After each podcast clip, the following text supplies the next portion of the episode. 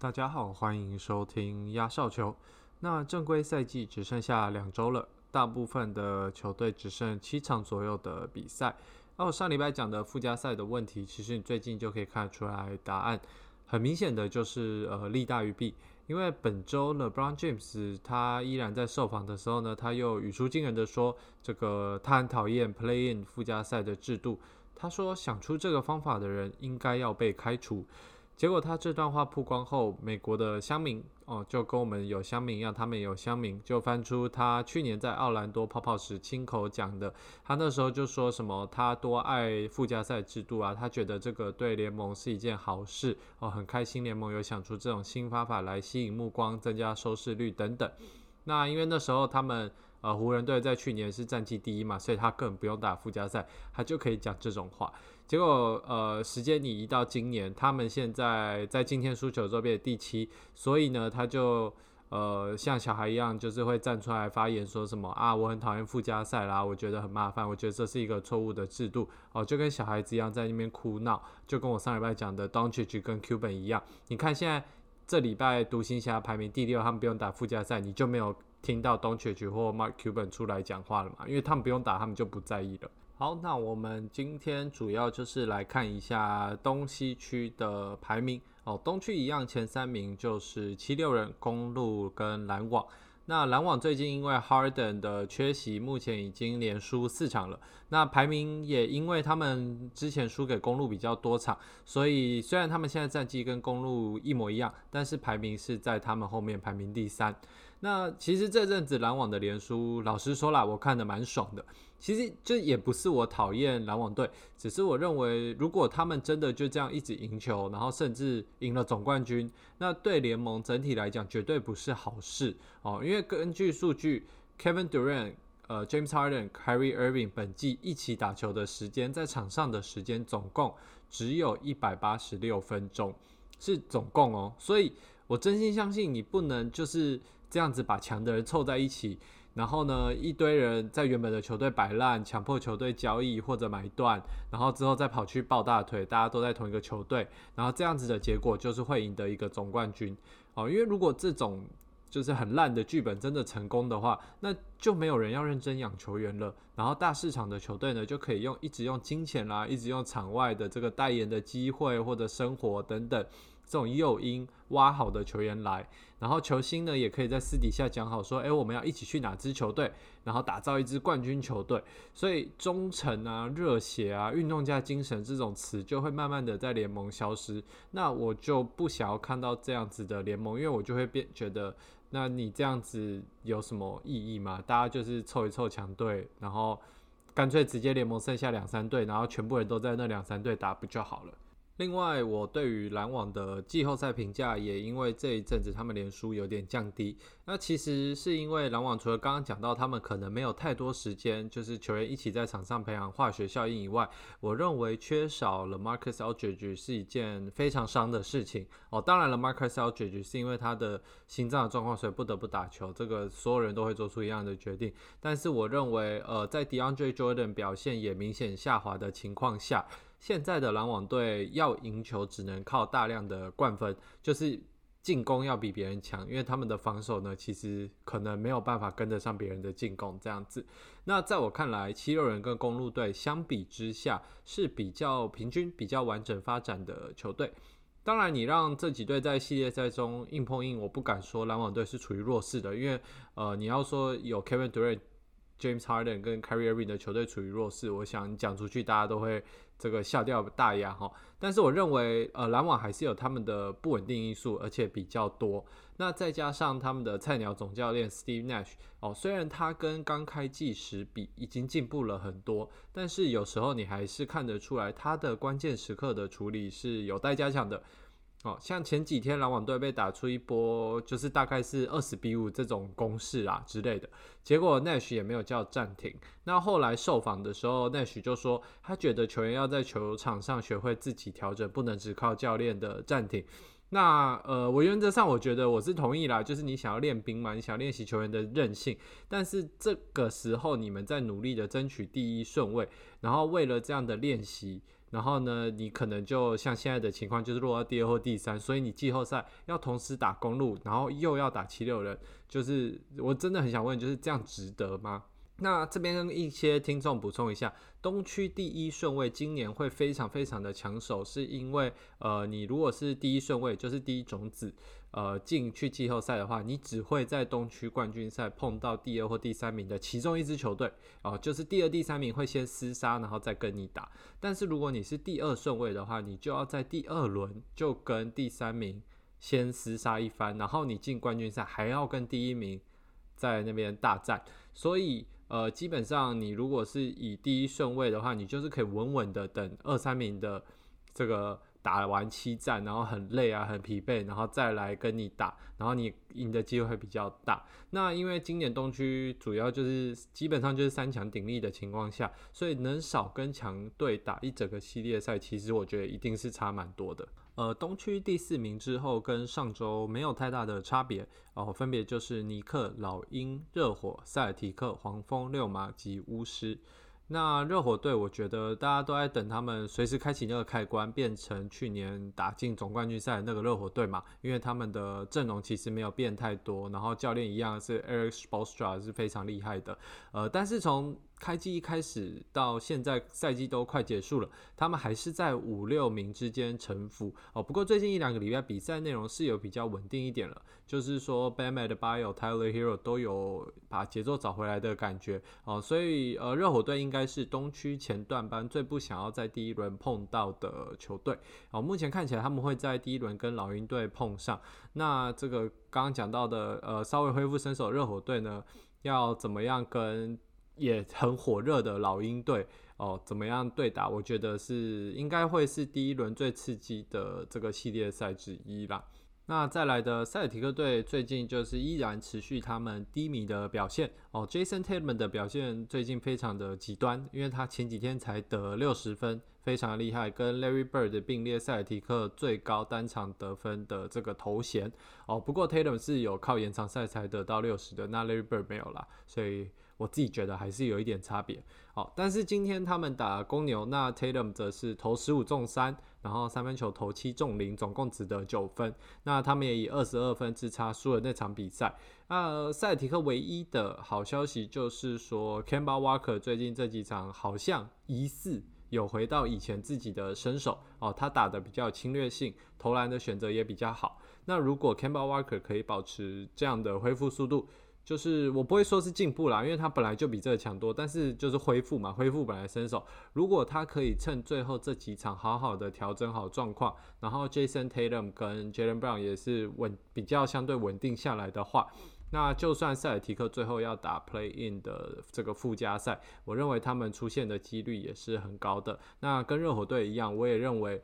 呃，第一轮碰到他们的球队。基本上可能不会太轻松了，就是他们可能可以拖到一两场的胜利这样子。这礼拜有一个最大的新闻，其实就是六马队有一位球员叫做 Goga Bitaze，那在比赛到一半呢，他就被拍到转头叫自己队的助理教练 Greg Foster，就是 Sit the fuck down。然后那个助教呢就超生气的，就是一副要走上场打他的样子，然后还要被旁边的人拉住。然后后来教练就赶快叫暂停，然后他们自己就呃六马队在场边内部协调这件事情。好，那据我的了解，Greg Foster 这个助教本来就是出了名的硬派哦，hardcore，就是他是那种利用吼叫啊来激励自己球员的人。如果你打不好，他一定会在旁边让你知道狂骂你，就是有一点想要用激将法的意思啦。那那天 Gogapi 他这是真的打不好，就是他打真很烂，然后他可能本来就已经很烦躁了，然后你如果再加上自己的教练在旁边冷嘲热讽，然后火气就上来，所以两个人就这样吵起来。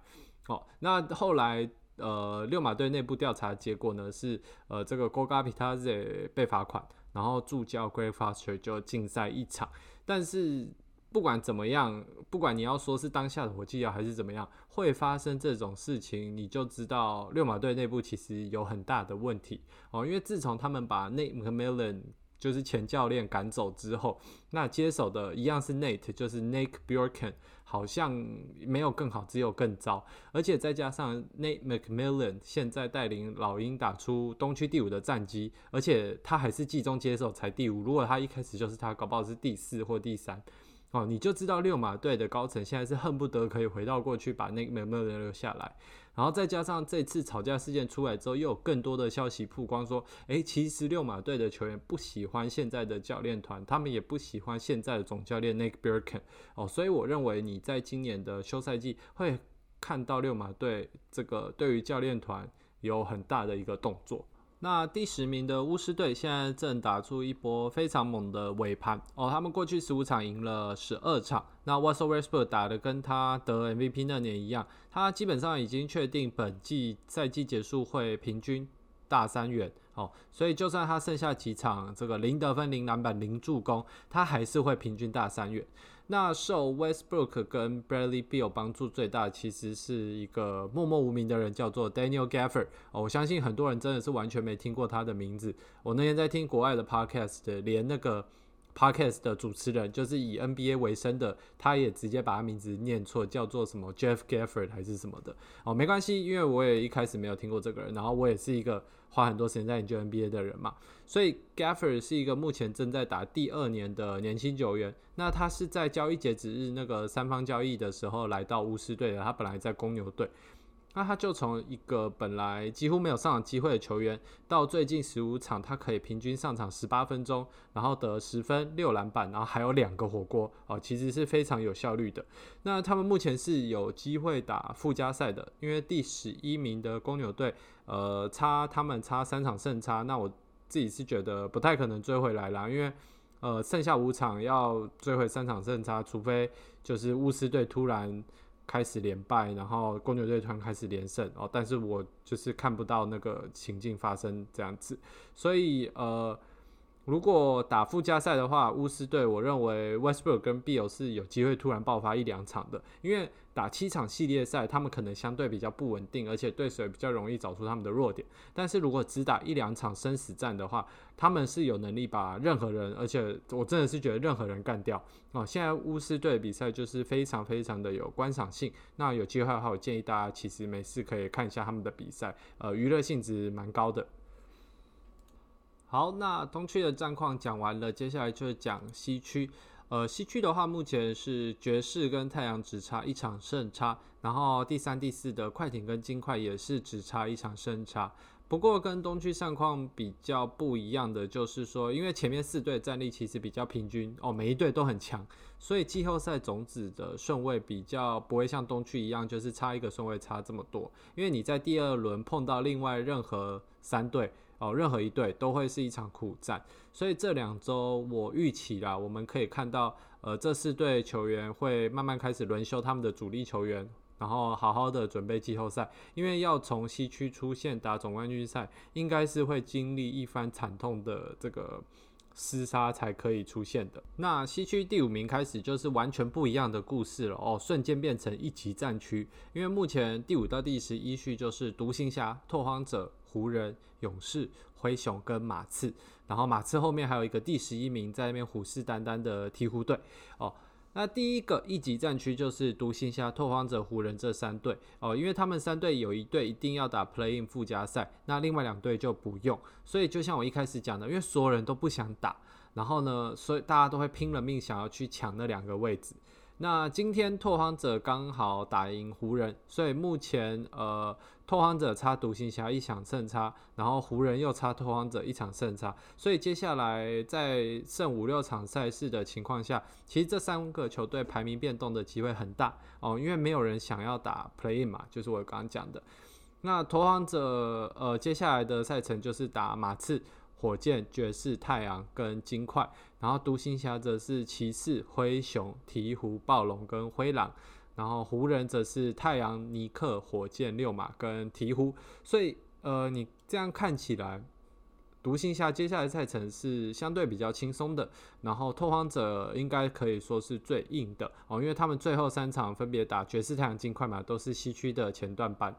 不过，如果像我刚刚说的前段班决定轮休养兵的话，拓荒者搞不好会捡到一两场胜利。那湖人的赛程其实虽然没有那么多前段班，但是也不轻松，因为呃，像六马、六马跟鹈鹕也是拼了命的在抢附加赛的位置，所以其实这种球队搞不好打起来会比就是带着这种养生轮休的心情的前段班还难打。而且湖人前在前天的比赛，Anthony Davis 又受伤哦，但是他在赛后访问说，他接下来会带伤出赛，因为他们已经不能再输下去。那他今天也是有打了，只是很可惜的还是输了。那至于 LeBron James 的话，目前也还没有一个准确的回归日期哦，因为他受的伤是这个 High Ankle Sprain，那翻成中文应该就是高位的扭伤，或者我有查到香港的翻译就是韧带联合损伤，那基本上就是一个比我们一般打球会呃这个扭到的扭伤还复杂蛮多的哦，因为它牵扯到韧带，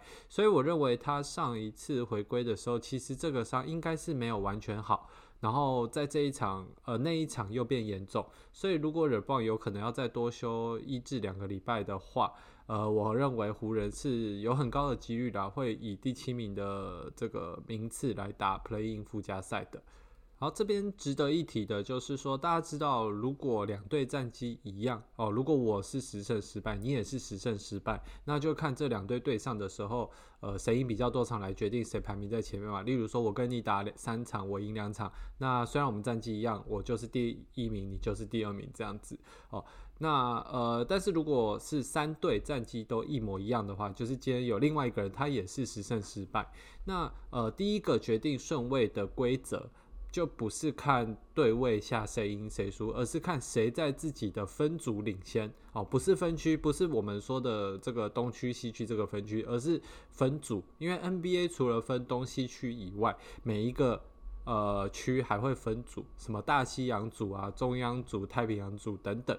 那因为独行侠目前是这个西南组的第一名，所以如果独行侠、拓荒者、湖人战绩都一模一样的话，那独行侠会排第一。那因为其实这个还蛮有趣的，因为我相信大部分人根本不知道 NBA 还有分组这件事哦，或者说你就算知道，你也没有办法讲出来有哪些分组，更不用说哪一支球队在哪一个分组，因为这种事情你连球员你去问他，哎，你在哪一个分组啊？你那个分组有谁？他都不一定知道，因为以前的季后赛规则是会看分组的，就是说你每一个分组冠军就是排名第一到第四种子，所以可能会出现。你第三种子的战绩可能比第五种子还烂，但是因为你是分组冠军，所以你是第三种子。但是很多很多年前他就把这个规则改了，因为那时候呃大家就觉得听起来很不合理嘛，你明明比较烂，为什么你比较高种子？所以分组这个东西就渐渐的不被重视哦。所以只有在这个情况下，我刚刚讲的三队战绩一样的时候，这个分组的问题才会被拿出来讨论。那西区第二个战区就是。八九十的勇士、灰熊、马刺，那这三队的胜差都在一点五场之内，因为后面的鹈鹕里马刺还有二点五场胜差，再加上 Zion Williamson 跟 Brandon Ingram 都有伤在身，像是呃他们今天对上七六人的时候，他们都没有打哦，虽然最后差一点点赢了，但是我认为呃在没有他们两个的情况下，你要每天晚上都打出这么高水准比赛是有一点难的，所以他们。如果不打的话，他们鹈鹕队要拼回 playing 附加赛机会就相对比较小一点哦。除非马刺继续他们的这个连败记录，因为马刺在今天好不容易打赢了国王，中断了他们本来五连败的记录。可是他们接下来要打拓荒者、公路、篮网、尼克哦，然后最后还要连两场的太阳队，所以应该可以说是在这几支争取附加赛球队里面的呃球队当中。呃，赛程最硬的一支球队，所以如果马刺队继续连败下去，鹈鹕当然一定是有机会的啦。因为鹈鹕队接下来打的就是黄蜂、灰熊、独行侠、勇士跟湖人，那几乎都是拼了命要打卡位打附加赛的球队嘛。所以就像我刚刚讲的，这种球队。呃，在拼命打球的，真的也不是很轻松的赛程了。所以你看马刺跟鹈鹕这两边谁上谁下，应该是到最后一两场才会决定的事情。好，那勇士队的话呢，则是他接下来打雷霆、爵士、太阳、鹈鹕跟灰熊，然后灰熊则是暴龙、鹈鹕、独行侠，然后国王两场跟勇士。所以这个第二级战区的三队的重点就是说，谁可以当第八种子哦，因为这样可以只要赢一场比赛就进季后赛。但是，哦，这边要强调，但是你的那一场比赛是要赢湖人哦，因为湖人目前排第七嘛，所以你要么就是赢湖人，要么就是掉到九十，然后你赢一场别的，然后再打一个输家再赢，就看你怎么决定。不过，呃，老实说，你看现在勇士队第八种子，你可以想象 LeBron James 跟 Stephen Curry 这两个这个死对头，哦过去五年的死对头，不是在总冠军赛见面，而是在一个 Play In 的附加赛，然后打一场生死战。哦，我觉得这场比赛收视率一定会超级高，而且超级精彩。那我一定会看，因为当代最红、最具代表性的两个球员打一场这个 Win or Go Home 的单淘汰赛，哦，你怎么可以不看，对不对？那讲完季后赛跟 Play 附加赛的情况，就来提一下另外一场很激烈的竞赛哦，那就是我们 NBA 的坦克大战哦。目前已经确定跟季后赛完全无缘的球队有魔术、骑士、活塞、雷霆。灰狼还有火箭，那我自己会把暴龙跟公牛也加进去，因为他们除非接下来全赢，然后对呃还要有人全输，他们才有机会打 play in，所以不太可能嘛。那这些球队眼光哦，一定就是放在今年的选秀上面，因为今年是一个选秀大年哦，就是说前四名的球员都有可能成为球队舰队的基石。那其他乐透区的球员，甚至到第一轮末端的球员，都可能有机会成为水准之上的副手或者是角色型球员。那我们就先来看这个毫无争议的状元，应该就是 Oklahoma State 的后卫 OK Cunningham。呃，我建议大家可以去 Google 他的名字，就是 K A D E，然后 Cunningham 就是照他发音嘛，C U N N I N G，然后 H A M。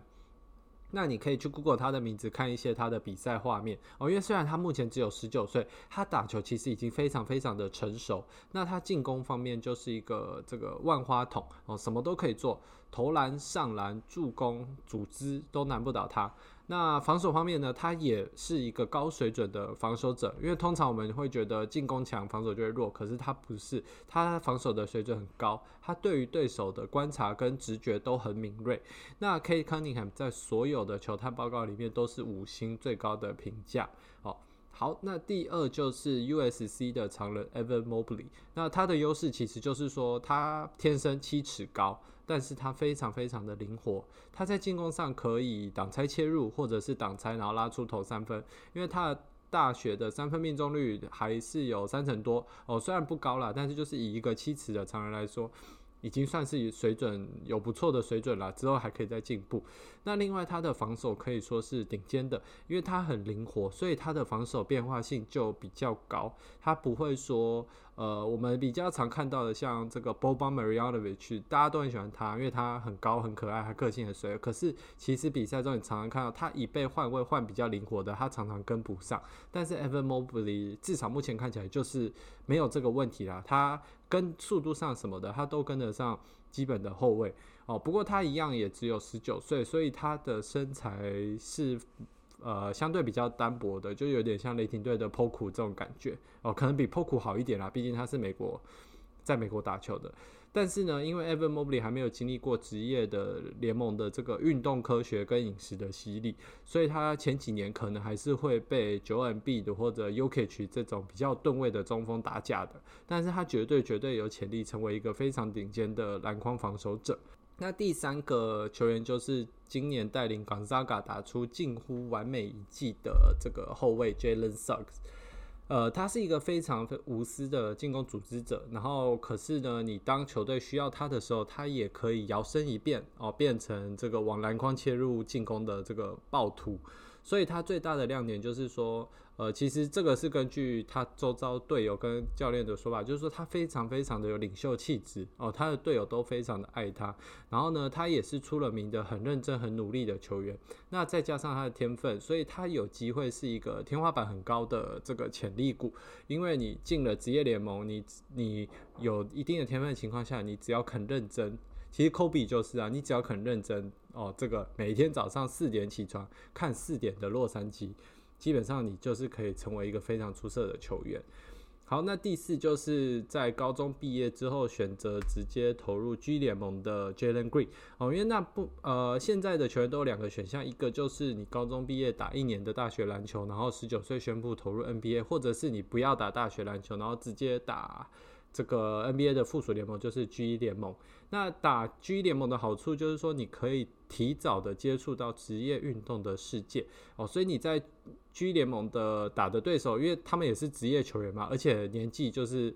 三十几岁也有啊。你看，像那个林书豪今年也是在 G 联盟打，所以呃，你可以清楚的知道你的等级在